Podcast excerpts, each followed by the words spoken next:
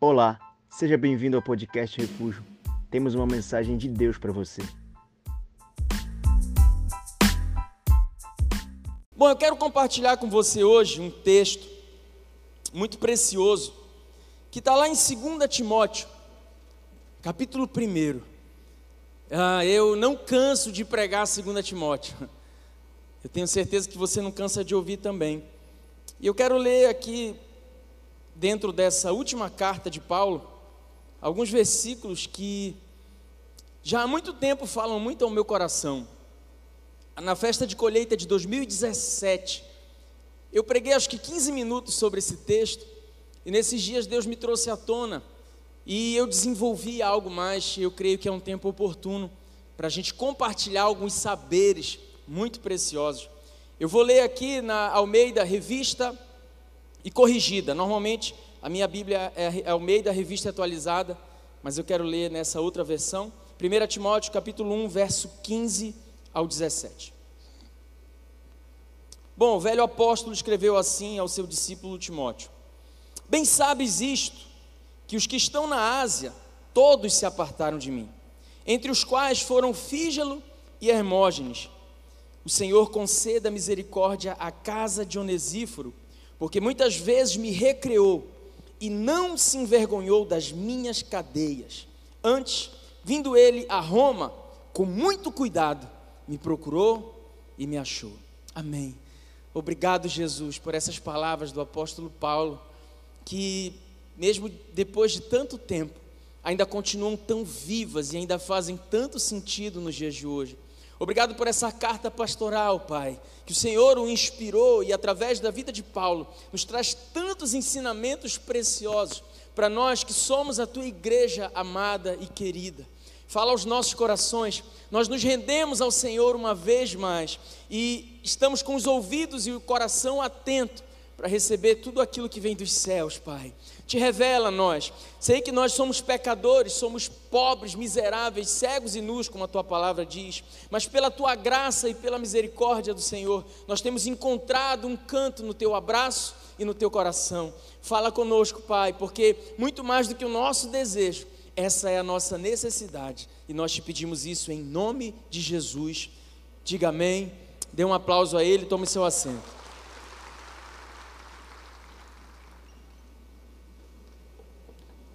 A segunda carta de Paulo a Timóteo é a última escrita que nós temos deixada pelo velho apóstolo. Ela não é considerada uma carta a uma das igrejas, ela é considerada uma carta pastoral, onde um pastor experiente, velho apóstolo, o apóstolo dos gentios, aquele que foi por Deus inspirado a escrever o maior número de, de conteúdo dentro da Bíblia Sagrada, de 66 livros, Paulo escreveu 13 deles. Então, esse, esse grande homem de Deus, ele escreve essas últimas palavras há poucos dias da sua morte. E ele já tinha recebido a revelação de Deus de que ele não sairia daquela prisão, como outras tantas vezes Deus o havia livrado. Então, eu acredito que essa segunda carta é a carta em que o conteúdo dela é o mais próximo possível do que o apóstolo Paulo era de fato. Essa carta ela continua falando a nós, nos revelando o coração dele ah, nesses últimos dias, com esse diagnóstico de morte. Ele não faz questão nenhuma de esconder os seus sentimentos. Ele desnuda a sua alma para que a gente possa saber exatamente o que se passava naquele velho coração. Bom, e nesse texto que nós lemos, a gente vê Paulo fazendo um lamento para Timóteo. Talvez como quem quer ensinar um discípulo, dizendo para ele: Olha, Timóteo, você bem sabe que todos me abandonaram e foram embora para uma região mais tranquila de se viver. Foram embora para uma região onde o evangelho não tem sido perseguido tanto que eu tenho sido. Eles foram para a Ásia. E Paulo faz então questão de destacar o nome de dois. Ele fala: Tu sabes que entre eles, Fígelo e Hermógenes foram embora. Eles me abandonaram como tantos outros. E aí então ele vem e traz um alento, ele faz um destaque, ele diz assim: olha, Onesíforo, porém, esse aí Deus tem que conceder graça à casa de Onesíforo. porque Onesíforo, Onesíforo ele foi recreio para mim.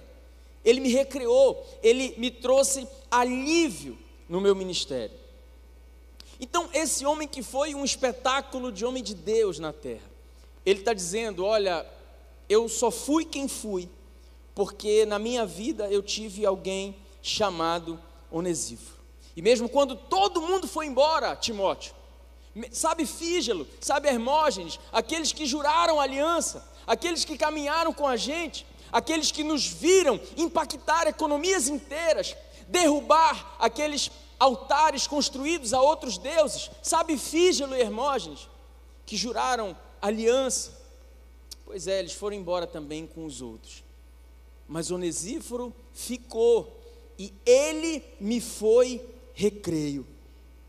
Eu gosto desse termo e por isso fiz questão de ler nessa linguagem, porque Paulo utiliza essa terminologia. E ele diz assim: Onesíforo me recreou.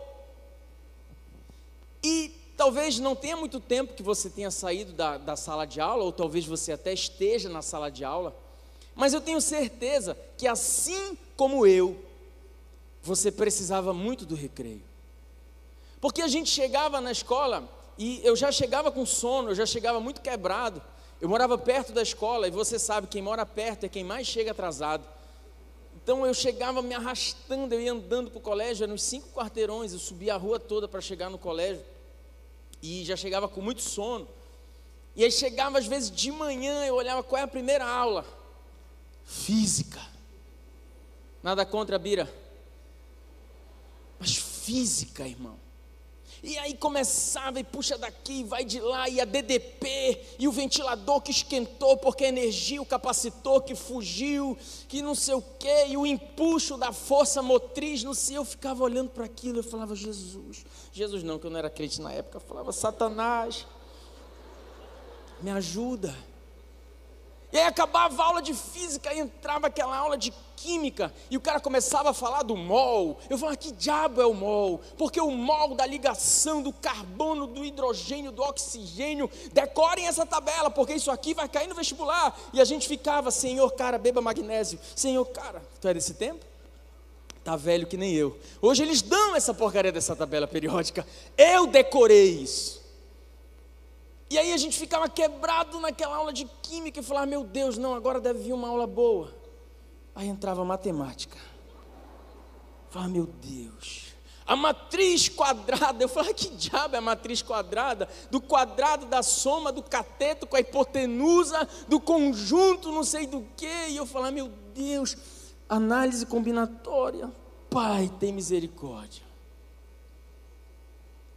E aí, de repente, a gente ouvia do céu o som como que de um vento impetuoso. Era ou não era assim? Ah, aquilo era, era acalento para o nosso coração. Era hora do recreio. E a hora do recreio, eu não sei o que você fazia. Eu normalmente jogava bola no colégio, mesmo no convênio, eu jogava bola mesmo, eu voltava podre para a sala, suado, a gente jogava, era 15 minutos, 15 minutos de bola. Às vezes o time perdia a grade logo de primeira, ficava chateado, ficava na resenha. Mas assim, o recreio, ele era um alento. Era aquele momento em que a gente parava para respirar e. Ah, e de repente batia a campa de novo. E a gente subia, talvez para uma aula de literatura. Nada contra, Tiago. Eu gostava de literatura. E a gente subia e vinha português, matemática, física de novo. Sempre tinha física e matemática, meu Deus do céu. Mas o recreio ele simbolizava isso. Ele era uma possibilidade que nós tínhamos de alívio, de respirar fundo, de não pirar, para a gente poder voltar e prosseguir naquilo que a gente tinha que fazer. Por isso eu acho tão interessante Paulo utilizar essa terminologia. Onesíforo me recreou. Ele me possibilitou respirar um pouco, ele me trouxe descanso. A palavra original, que foi escrita no grego, Paulo usou o termo anexuken, que vem da, do radical anexuco, que quer dizer alívio, refrigério. Então, Paulo usou, ah, etimologicamente falando, esse termo. Onesíforo me trouxe alívio. Eu só fui quem fui, porque em algum momento da caminhada eu encontrei com esse cara que me foi refrigério. Eu superei a dureza, as aguras, as dificuldades do meu ministério, porque eu tive um onesíforo na minha vida. E ele me foi alívio. E ele me ajudou a não sucumbir. Isso é precioso demais. E eu quero tirar duas lições para nós, e dentro dessas duas lições eu quero te dar alguns conselhos, dentro do que Paulo está falando a Timóteo aqui. Primeiro, eu aprendo com esse texto que o ambiente relacional dentro da igreja, ele vai ser ambivalente. As nossas relações aqui, elas vão ser ambivalentes. A nossa vida, a nossa comunhão dentro da igreja, ela vai ser sempre dialética. Porque na primeira viagem missionária de Paulo, Paulo sai para evangelizar. Ele abre mão da sua vida, ele abre mão de uma vida tranquila, ele abre mão dos seus afazeres, da sua cultura, abre mão da, da, da, da sua nacionalidade, de tudo que ele era. E ele era alguém com muito prestígio, ele era ninguém mais, ninguém menos do que discípulo de Gamaliel. Isso não era qualquer coisa. E na sua primeira viagem missionária, ele ganha esses três caras aqui: Fígelo, Hermógenes e Onesíforo. Eles são fruto das lágrimas do velho apóstolo. Eles são fruto de uma vida que ficou para trás em prol da pregação do Evangelho. Aquele Paulo que havia se encontrado com Jesus na estrada de Damasco, no capítulo 9 do livro de Atos, e que tem a vida transformada a partir de então. Ele investe a sua vida na vida de outras pessoas, e esses três caminham com Paulo no ápice do seu ministério. Eles viram o velho apóstolo, no nome de Jesus, expulsando demônios curando enfermos, eles viram a sombra de Paulo operar milagres. Eles viram o lenço do Paulo tocar em pessoas e pessoas serem curadas a partir disso. Uau, que poderoso, que glorioso caminhar com o velho apóstolo Paulo. Até que vem a sua última e pior prisão. E Paulo faz questão de dizer isso, porque logo em seguida ele destaca, diz: Olha, Onesíforo não se envergonhou das minhas cadeias, não se envergonhou de quem eu me tornei perante o povo. Mas Fígelo e Hermógenes, não, eles foram embora. Eles partiram para a Ásia, assim como a grande maioria. Então ele está ensinando para Timóteo: Timóteo, dentro do corpo, você vai encontrar gente que é muito boa apenas no discurso. Você vai encontrar Timóteo. Muito amor verborrágico. Você vai encontrar muita declaração, Timóteo. Muita postagem, Timóteo, no status. Muita gente que vai postar no Instagram, Timóteo, dizendo que está com você e não abre. Só que é gente muito boa só no discurso. Você precisa aprender, Timóteo, a lidar com a ingratidão das pessoas. O ambiente ele é ambivalente dentro da igreja. E foi assim com Jesus. Eu vi hoje tanta gente postando domingo de ramos, um bom domingo de ramos. No, no, no, grupo do meu condomínio, que eu já te falei, é só briga e satanás lá. Bom domingo de ramos, vizinhos. Ah, bom domingo de ramos. Não sabe nem o que foi o domingo de ramos. E aí eu fiquei coçando no meu devocional hoje de manhã, tomando café, eu pensei o quanto que o domingo de ramos ele, ele tem um quê de hipocrisia. Porque o domingo de Ramos eu já preguei sobre isso aqui, foi aquela entrada triunfal de Jesus em Jerusalém, há uma semana antes da sua morte, onde as pessoas colocavam as suas vestes, ramos no chão para que Jesus passasse e gritavam hosanas, aleluia, bendito que vem em nome do Senhor. E uma semana depois, esse mesmo povo comprado grita, crucifica-o. É uma ambivalência dentro das nossas relações. É Jesus pregando no capítulo 6 de João e a multidão indo embora. Ora, se a igreja é esse híbrido relacional, que conselhos eu posso te dar? Primeiro, nunca imagine ou cobre perfeição de pessoas dentro da igreja. Não imagine, não cobre, não espere. Gente, a gente precisa parar de ter uma visão romântica para ter uma visão realista da coisa. Igreja é lugar também de gente ruim. Sabe, exigir que dentro da igreja só se tenham pessoas perfeitas é o mesmo que chegar no hospital e dizer assim: Ó, oh, não aceito ninguém doente aqui. Isso aqui é um hospital. E tem mais: médico não pode adoecer, pastor não pode errar, líder não pode errar. É o mesmo que você chegar numa academia e dizer assim: Eu não aceito frango aqui. Frango pode ir embora. Quem é frango, quem está acima do peso, quem é Ferrari vai de 0 a 100 em 2 segundos, pode ir embora. Sobe na balança, 0 a 100. Pode ir embora. Não, é, é, a mesma, é a mesma lógica. Sabe por que a gente muitas vezes cresce achando, ai, na igreja, ai, eu não aceito o erro. Você já ouviu isso? Mas vem cá, tu não é da igreja? Tu não está na igreja? O que tu está fazendo na igreja, hein? É isso que tu aprende lá, é? Quantos já ouviram isso? Eu já ouvi isso. Eu já ouvi isso diante de erro meu. Olha o irmão! Irmão, tá rasgando a Bíblia, é? Por quê? Essa ideia de que aqui dentro todo mundo é perfeito. Eu lembro que uma, a minha mãe gostava de falar isso. No começo da minha conversão, eu não podia deixar a toalha molhada em cima da cama que ela já vinha e falava assim: É isso que tu aprende na igreja? E ela sempre falava isso, todo erro meu ela falava isso. Aí um dia eu falei para ela: Mãe, deixa eu te explicar uma coisa eu vou para a igreja porque eu sou miseravelmente ruim, mas ao contrário de muita gente, eu me reconheço como sendo miserável e declaro que eu preciso de um Salvador, porque eu não posso salvar a mim mesmo. Então eu estou numa luta para parecer melhor com Jesus. A igreja não é lugar de gente perfeita, mas a igreja é lugar de gente errada que não aceita permanecer no erro. É o que o texto está falando para nós. Pode aplaudir Jesus.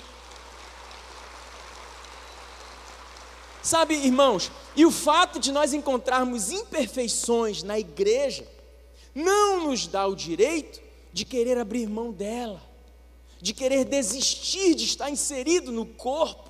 Experiências passadas não podem gerar em você a maldição do generalismo. Ninguém presta, todo pastor é ladrão, todo líder é safado. A igreja tem erros, sim, mas é, é, é, por falta desse olhar realístico que surgem os desigrejados, com alguma desculpa para sair do corpo, para sair do centro do querer e da vontade de Deus. Ah, eu vou sair da igreja porque na igreja só tem falso. É, amigo de verdade tem na mesa do bar, né? Ali tem.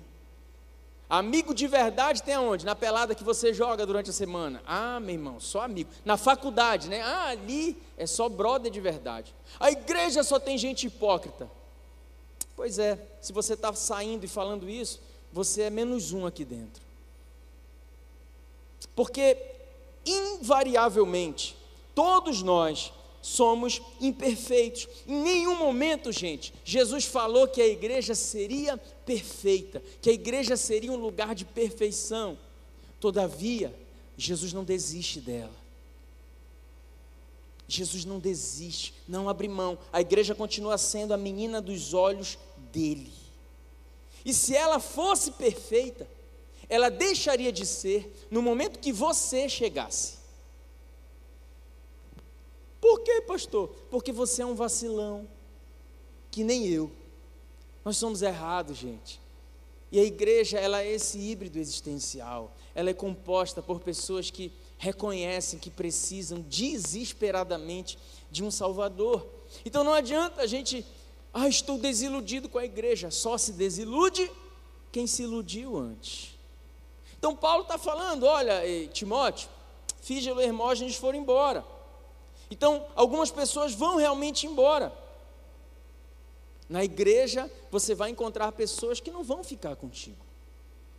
Ah, a diferença entre todos nós é que alguns que são pecadores, por se enxergarem como pecadores, não se metem na vida dos outros pecadores que foram pegos. Sabe, existem dois tipos de pecadores: o bom de pecado e o ruim de pecado. O ruim de pecado é aquele que é pego. O bom de pecado é aquele que, oh, aleluia, oh, glória a Deus. Ah, churianta, churi canta, churi dança, churi segue. Mas nunca é pego. Eu sempre falo isso para os supervisores: líder que não confessa pecado está pecando em oculto. Discípulo que não confessa pecado está pecando em oculto. Quem é você? Pergunta para quem está do seu lado: você é o bom ou é o mau pecador? Se nunca te pegar, irmão, você é muito bom. É. Nunca me pegaram, pastor, parabéns. Que Deus te castigue. Ah, a pessoa que ia falar te abençoe, né? Que Deus te pegue. Então, ah, é engraçado porque a gente se desilude em muitos lugares. Você já se desiludiu com seus pais? Virou órfão? Procurou um escritório de advocacia e disse assim: Eu quero me emancipar. A partir de hoje, fez isso? Não, não fez, né? Você já se desiludiu com seu local de trabalho? Pediu demissão? Hum, se você é da área do direito, irmão, ninguém desilude mais do que nós. Estou te falando. Na academia, ai, o direito é lindo, ai, constitucional, administrativo, ai, civil, família, alimentar. Quando você pega a prática, tudo que você aprendeu vem o Xandão e não, é o que eu decido. Acabou, acabou o direito, acabou a Constituição, a Magna Carta. Acabou, a gente se desilude. Você desiludiu no seu emprego, mas engraçado, você pediu demissão? Não, né? Você desiludiu na, na academia? Ah, você é que nem eu? Eu já abri mão, eu estou entregue. Falei assim: eu nasci frango e frango morrerei. Não tem jeito, bomba é pecado, irmão. Então não posso tomar. A minha genética é essa. Eu estou tentando melhorar, estou numa luta aí. Mas já me desiludi. Amanhã estarei na academia de novo, com o meu treino de frango. A gente se desilude com um monte de coisa e a gente não abandona. Por que, que só quando a gente se desilude dentro da igreja é que a gente abandona de fato? Engraçado, quem sai batendo na igreja, talvez porque se ache muito melhor do que quem está aqui dentro. Então, uh, entenda isso. Esse é o primeiro conselho: não cobre perfeição de quem está aqui dentro. Segundo, não faça de ninguém a razão da sua permanência. Ó, Timóteo, sabe Fígelo e Hermógenes? Eles foram embora. E aí, Paulo? E aí? E aí eu combati o bom combate. E aí eu cumpri a carreira que me foi proposta. E aí, e aí eu guardei a fé, Timóteo. O fato deles terem ido embora não me desconfigurou. Eu continuo ciente de quem eu sou, sabendo qual a minha identidade, sabendo quem é o Deus que me chamou e me vocacionou. Doeu? Doeu, mas eu permaneço. Eu fico. Eu não abri mão do propósito por causa da ida deles. Eles não eram a razão da minha permanência aqui. Se alguém sai da igreja por conta de, de, algo que aconteceu aqui dentro com alguma pessoa, prova para todos nós que nunca esteve aqui por causa de Cristo, esteve aqui por causa de uma outra razão. E aí a gente vai muitas vezes gerando dependência emocional. Ai, eu só fico aqui por causa do meu líder. Ai, por causa do meu discipulador. Estou com ele, se ele for para o inferno, eu vou para o inferno com ele. É engraçado, olha, Moisés sobe o monte, 40 dias para buscar alimento dos céus e trazer para o povo. 40 dias. O que pode acontecer em 40 dias? Pergunte para mim o que pode acontecer. Só te digo se todo mundo perguntar o que pode acontecer. Eu também acho que nada, mas quando Moisés volta, o povo criou uma droga de um ídolo para adorar. Não conseguiu ficar 40 dias longe do seu líder. Ai, Moisés está demorando demais. Vamos criar um poste ídolo e adorar aqui. Um povo com promessas, um povo que se chamava pelo nome do Senhor. Aí eu fico pensando quem era o Deus desse povo, porque o que me parece era Moisés e não o Jeová de fato. Por quê? Dependência emocional. Porque a gente acaba vinculando a nossa fé a outras pessoas, fazendo das pessoas a razão da nossa existência. Isso é muito comum. O cara converteu namorando, chegou com a esposa, ô oh, pastor, paz, paz seja convosco, aleluia, é isso, célula, vamos ganhar o mundo, pastor, vamos evangelizar, ah, eu vou multiplicar minha célula, é isso aí. Aí chegou um momento em que a mulher botou ele para correr. Oh, pastor, isso não é para mim, pastor. A mulher não é Pedro, mas já me negou três vezes. Eu não sei o que eu faço da minha vida. Ah, eu vou sair, eu vou para o mundo. Aí a gente fica. Isso é numa outra igreja, não é aqui, tá? Aí a gente fica pensando, o cara sabia servir a Deus namorando, mas não consegue servir a Deus solteiro. Quem é o Deus dessa pessoa? Ai, o meu líder saiu, eu vou sair também, eu vou para outra igreja. Essa igreja que não presta. Meu líder disse isso, eu vou junto. Quem é o Deus dessa pessoa? A gente vai se perdendo nisso. Por que, que a nossa relação com Deus tem que depender da relação com outras pessoas, cara? Sabe, a gente ama, a gente tem aliança, a gente tem tudo. Mas no momento que não cumpriu o que está aqui, bonito, tchau. Pode ir. Eu fico com a palavra. Gente, se um dia até eu pregar um negócio que não esteja na Bíblia, sai fora daqui, não fica não. Não dependa de mim para nada. Eu estou aqui para apontar para o cordeiro, eu não estou aqui para apontar para mim. E Deus sabe, Deus conhece meu coração. Eu me escondi a vida toda. Uma vez o cara estava fazendo uma vistoria no meu carro, e aí começamos a conversar, eu comecei a evangelizar. Ele falou: Ah, eu quero ir na tua igreja. Qual é o teu Instagram? Eu falei: Não tem Instagram. Ele falou assim: Como é que um pastor não tem Instagram? Olha a pedra clamando, o ímpio me falando isso. Como é que você quer ganhar pessoas se você não tem Instagram? Eu falei, ah, cara, eu não, eu, eu, eu me escondo, eu não sou da tecnologia mesmo, eu não, e não sou. E nunca quis aparecer para nada. As pessoas, ah, vamos adotar o nome refúgio. Eu proíbo, já ameacei até entrar na justiça. Falei, se usar, eu processo. Eu não quero que a refúgio seja conhecida. Eu quero apontar para ele. E tem que ser dessa forma, gente. Senão a gente não está construindo altar, a gente está construindo torre, tal qual a Torre de Babel, para tornar o nosso nome célebre. Eu nunca quis isso. Aí essa semana recebo uma mensagem de uma moça lá dos Estados Unidos, ó, que eu conheci numa igreja que eu fui pregar no Maranhão. Ó, eu senti de Deus te falar isso. Eu estou aqui nos Estados Unidos, confusa, cheia de crise. Eu ouvi uma palavra sua. E Deus falou comigo, mandou eu te falar isso. Nos Estados Unidos a gente está chegando. Como é que eu recebo uma ligação? Olha, nós estamos, estamos aqui da Europa, nós estamos indo para aí aprender com vocês, nós precisamos levar isso para a Europa. De alguém que se escondeu a vida inteira, de alguém que não faz questão. Então é Deus que faz, nós estamos apontando para Ele, gente. Aí outro dia alguém falou: Olha, pastor, tu não é nem doido, viu, de ir para os Estados Unidos. Eu estou vendo aí, tu costurando umas reuniões, conversando com pastores da Europa, não é nem doido. Eu falei: Ué, por que, que eu não sou nem doido? Não, se o senhor for, avise logo. Falei, que, que... vai desviar, é? Ah, se o pastor não estiver aqui, eu não... pelo amor de Deus. Não faça das pessoas a sua razão de permanecer. Finge-los Hermógenes vão embora. Ah, terceiro, entenda que algumas pessoas não vão permanecer mesmo. Eu tô, um dos capítulos do meu livro é só falando sobre isso sobre relacionamentos que duram só uma estação. Aguenta aí, que vai sair, tá? Eu estou trabalhando nele. E eu vou passar um capítulo inteiro falando sobre isso. Que nem todo mundo vem para ficar uma vida inteira. Algumas pessoas vêm para passar estações e você precisa aprender a continuar, mesmo quando alianças são quebradas. É o que Paulo faz. Eu aprendo uma segunda lição aqui desse texto. Ninguém pode chegar a algum lugar sem ter um onesíforo na sua vida.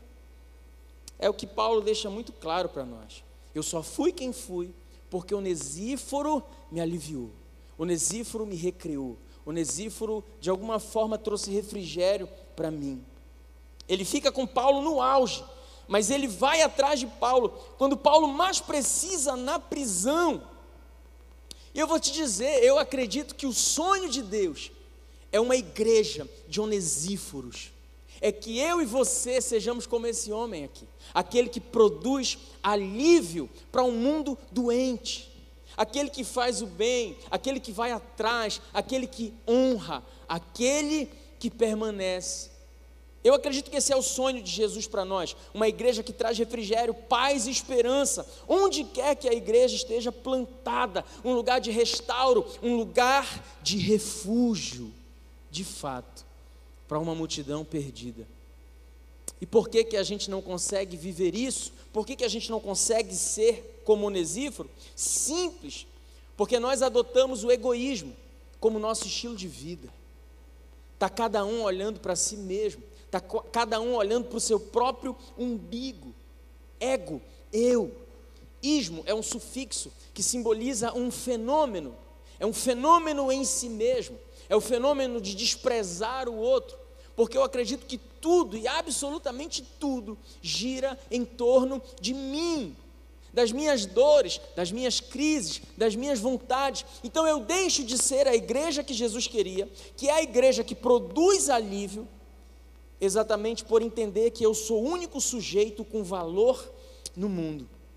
Eu estou tão cheio de mim que não há espaço para você, não há espaço para o outro, eu te excluí. A única coisa que me importa em você é o que você pensa de mim, o que você pensa da imagem que eu produzo. Fora isso, eu estou pouco me lixando. Então é o egoísmo que nos impede de fazer o que no coração de Jesus nós deveríamos fazer. E o que o egoísmo faz na nossa vida? Ele deforma a nossa missão enquanto igreja.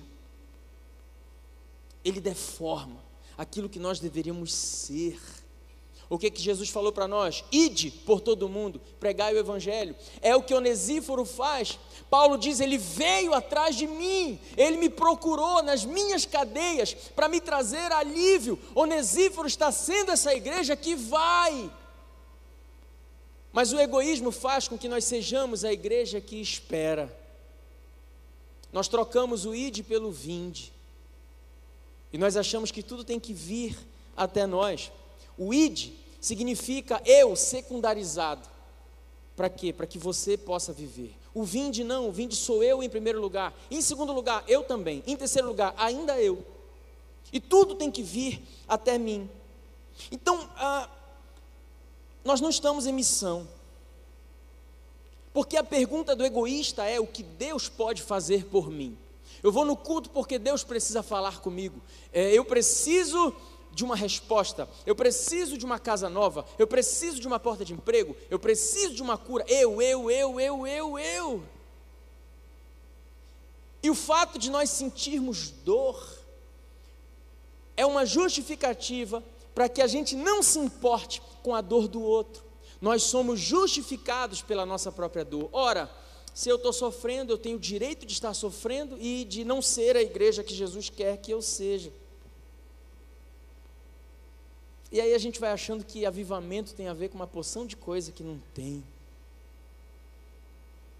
A pergunta é: o que você vai fazer amanhã com o que você está recebendo hoje aqui? O alívio que o Espírito Santo está ministrando no seu coração agora mesmo, enquanto você ouve a palavra, o Senhor está operando coisas em você. Mas o que você vai fazer com isso?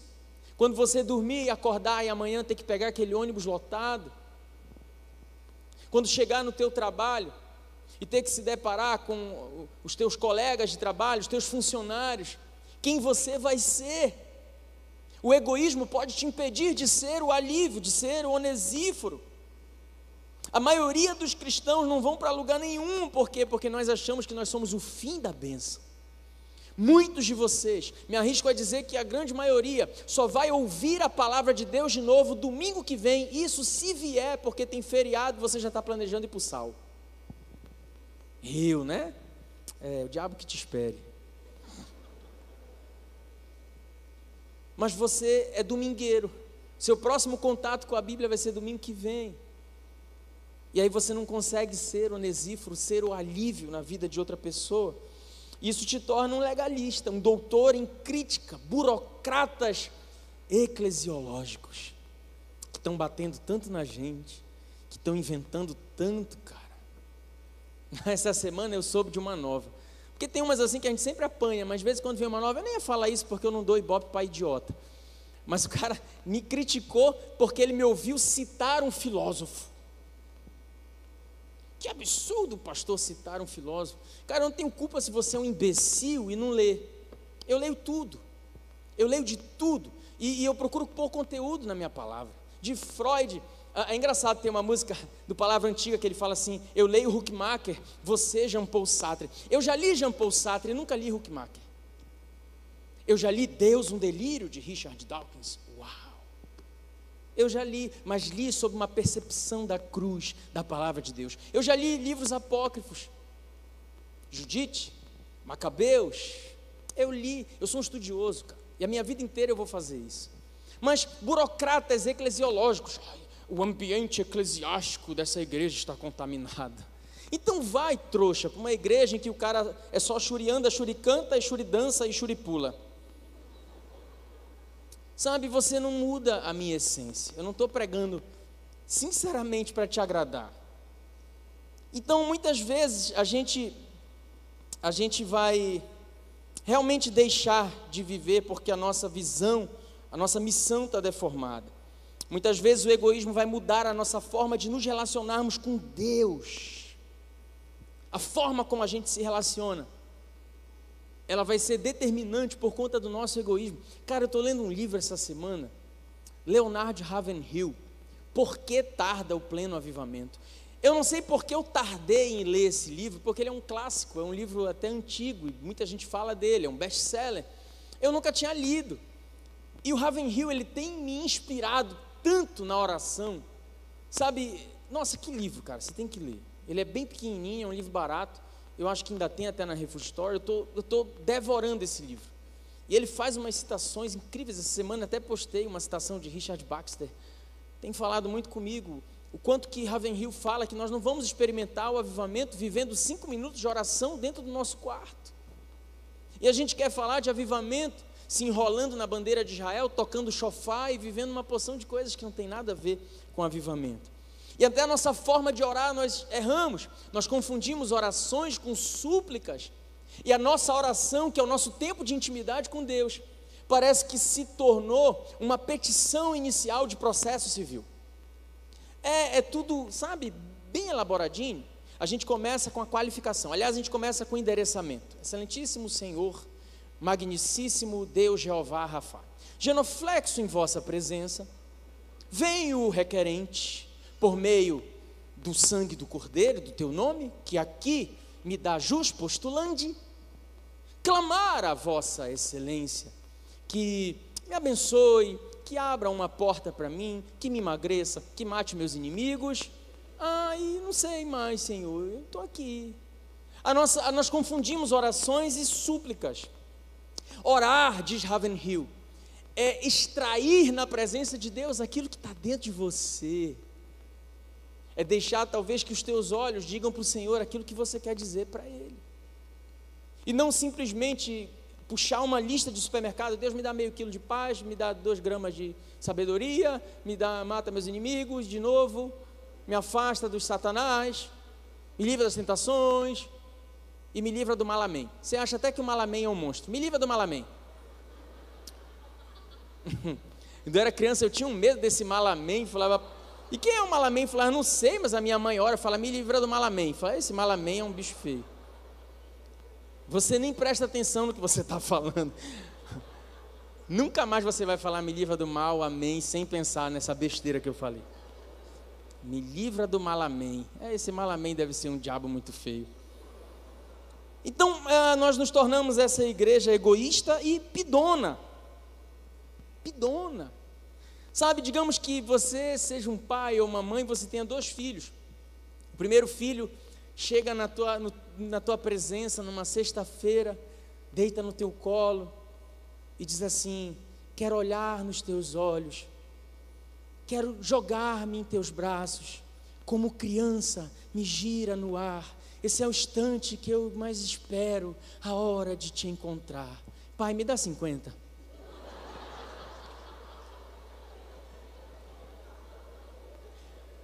Aí o pai dá, né? Pai dá, a gente é besta. Nossa, a gente é muito besta. Minha filha fala as coisas, ela sabe me ganhar. Pai, você é o melhor pai do mundo. Toma chocolate. Pai, eu queria comer uma besteira. Eu olho a Clívia não tá lá. Toma, vai, come. Eu como contigo, pega lá o biscoito, bora comer junto. Eu me lasquei que o Carlos está bem ali. De vez em quando, vocês são um exemplo. É o, é o meu nutricionista, vou, vou chegar lá. Biscoito foi só um exemplo. Na verdade, eu falo: pega o brócolis para nós, filha. Melhorou. Pega o brócolis, filha. Vamos lá. Pega o whey protein para nós, filha. Aí imagine que você tem um outro filho que pula no teu braço e diz assim: "Eu te amo, pai. Você é tudo que eu preciso."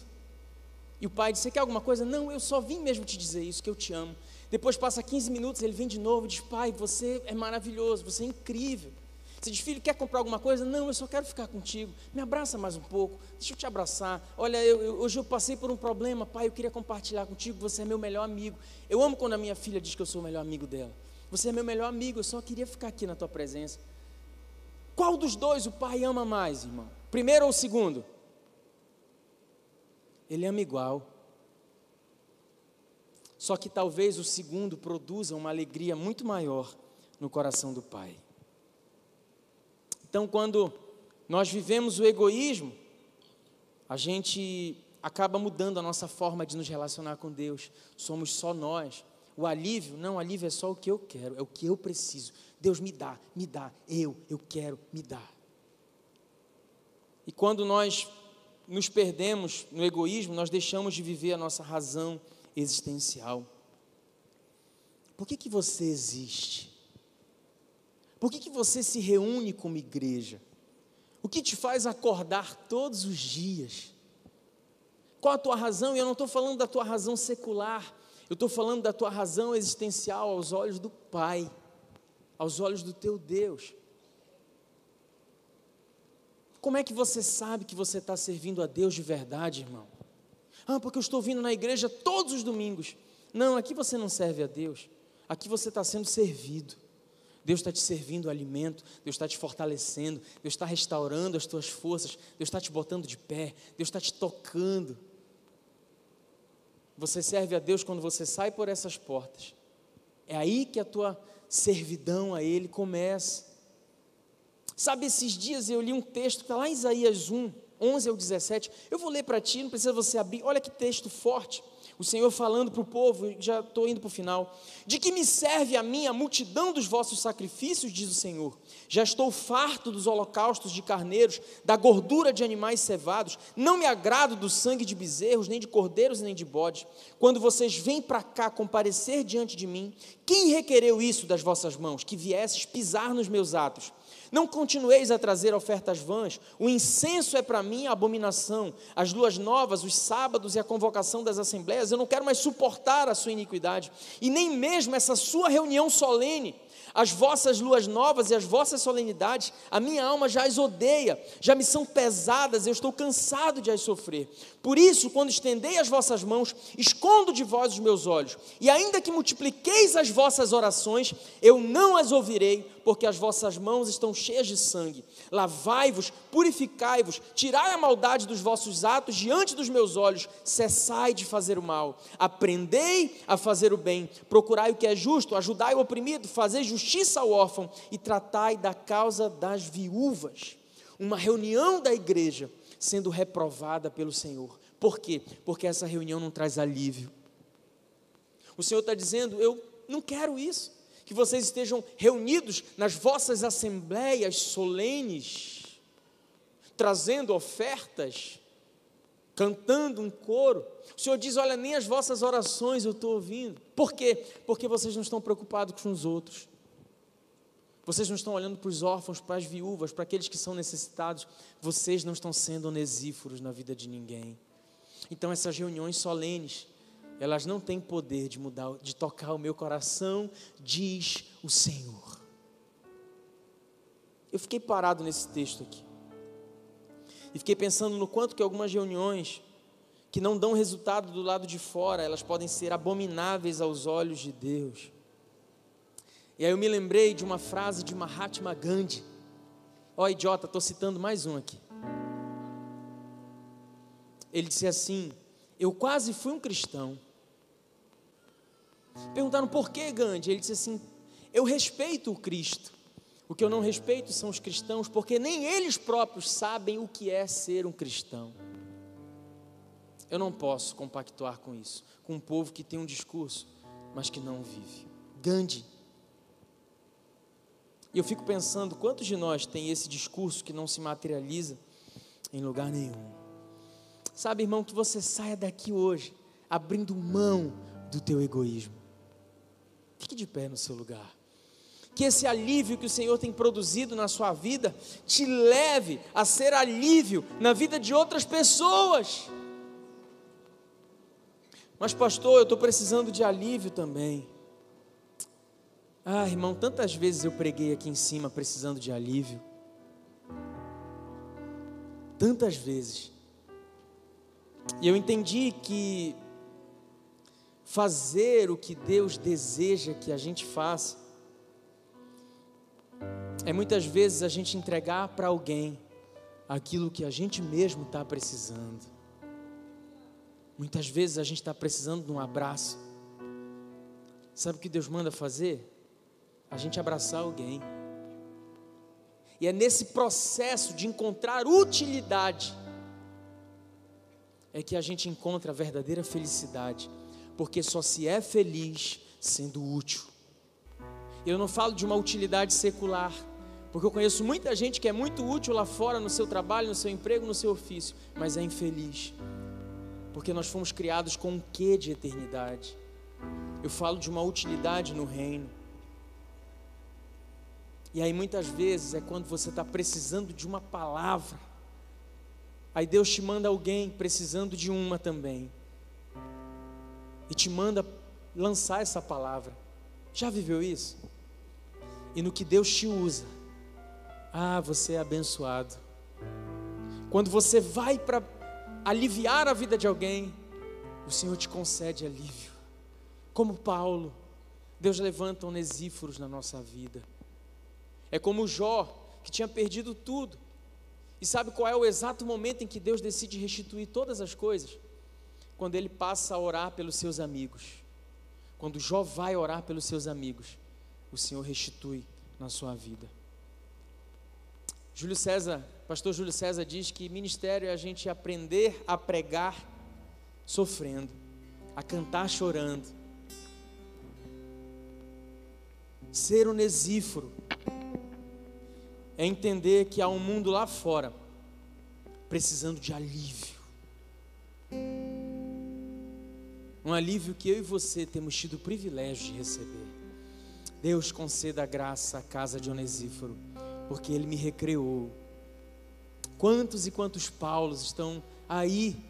Talvez você não tenha um chamado para ser pastor de tempo integral, subir e pregar aqui em cima.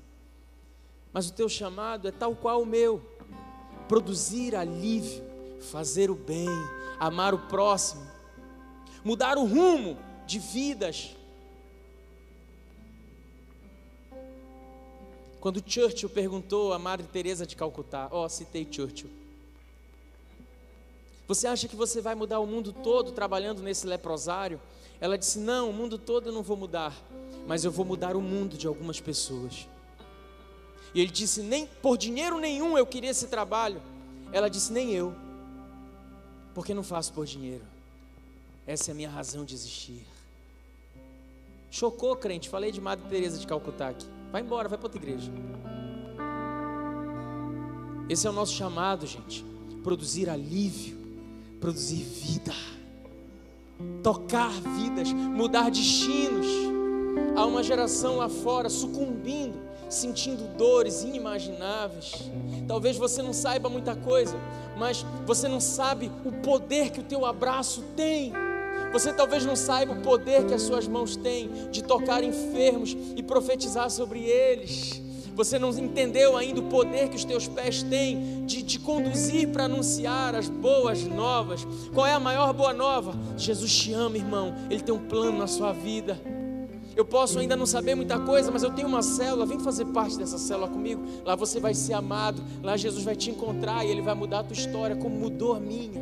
Eu não sei te falar muito da Bíblia. Eu não conheço nada de Gênesis e Apocalipse, mas eu conheço um Jesus que tem falado comigo e mudado a minha vida. E eu sei que ele pode mudar a tua vida também. Esse é o sonho de Deus, uma igreja que produza alívio, uma igreja de onesíforos. O Senhor quer te usar, onesíforo o Senhor quer usar você. Não seja como Fígelo e Hemógenes que fogem do centro. Seja um onesífero para essa geração pesada, cansada, suicida. Eu quero orar por você. Por você a quem o Espírito Santo está falando no coração agora. Eu quero usar você, Onesíforo. Sabe, você precisa hoje talvez voltar para Ele. Você, pastor, é minha primeira vez aqui, mas essa palavra está falando comigo. Eu ainda não sei o que eu vou fazer, mas eu estou sentindo no coração de me entregar para Jesus. é por você que eu quero orar também. Sai, da, sai do seu lugar. Vem aqui à frente, Onesíforo, para que Deus conceda graça na sua vida e você seja alívio para uma geração pesada e ferida. Eu quero ministrar sobre você. Esse foi o podcast Refúgio. Esperamos que tenha te abençoado. Para mais informações sobre nosso ministério, acesse nossas redes sociais